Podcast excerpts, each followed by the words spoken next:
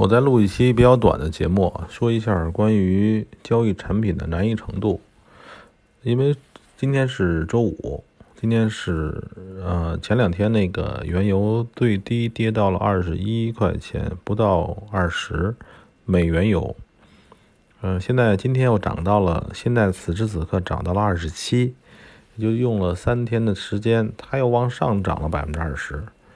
嗯，这个油呢是。这么你要这么想啊，就是，呃，作为交易者来讲，在现在此时此刻的环境下，美国、欧洲、中国、全世界，呃，由于疫情作为导火索，所以可以说引起了，就是也算一种金融危机、经济危机。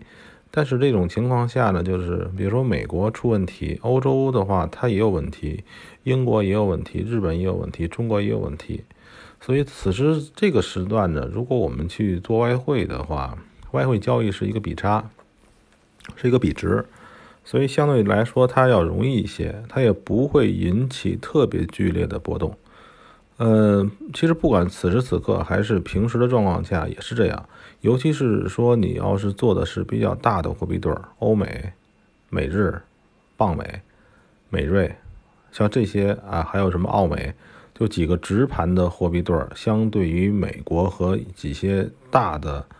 有外汇资格的国家，呃，人民币除外，人民币管制的，人民币不算外汇。所以很多人问我人民币相关的东西，人民币，呃，人民币首先人民币不是外汇，人民币不是外汇，它不在我们的讨论范畴之内。呃，回到话题，就是说，如果作为交易者来讲，最安全的东西就是外汇的交易。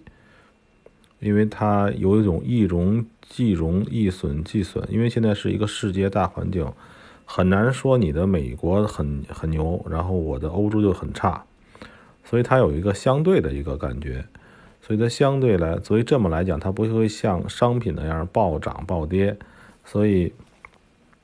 要是想比较平稳的赚钱，做外汇。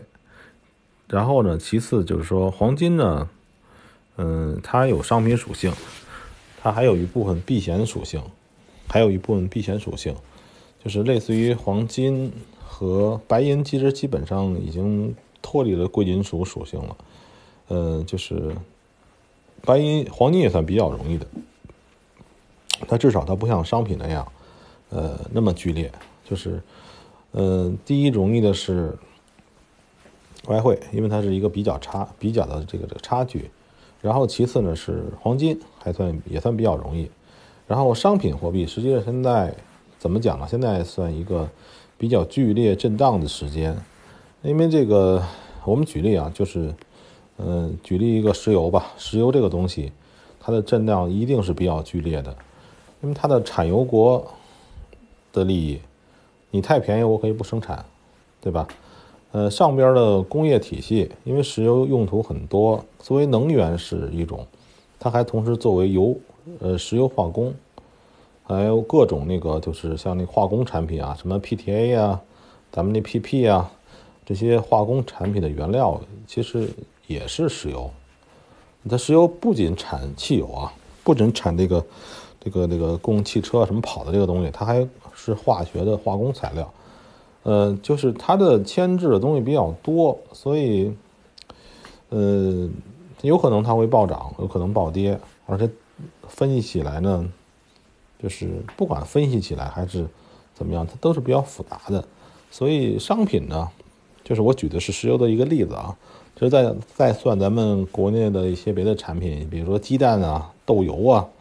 这些食食品类的东西，而且你要是做咱们人民币的这个。期货，它还是拿人民币来标价的。内盘期货啊，内盘期货是拿人民币来标价的。你还要考到同一个产品的人民币那个贬值问题，因为人民币是一个非常 搞不懂的东西，也不想搞懂也不敢说的东西，对吧？就这么个东西，所以，呃，现在内盘的期货里边的这个。就算一些独特的品种，要同时考虑到人民币贬值或者人民币是不是贬值，还怎么贬值，还是的问题，也算比较复杂的。所以我认为现在最好做的就是外汇，然后其次是贵金属，然后最次是这些大宗商品，就这样。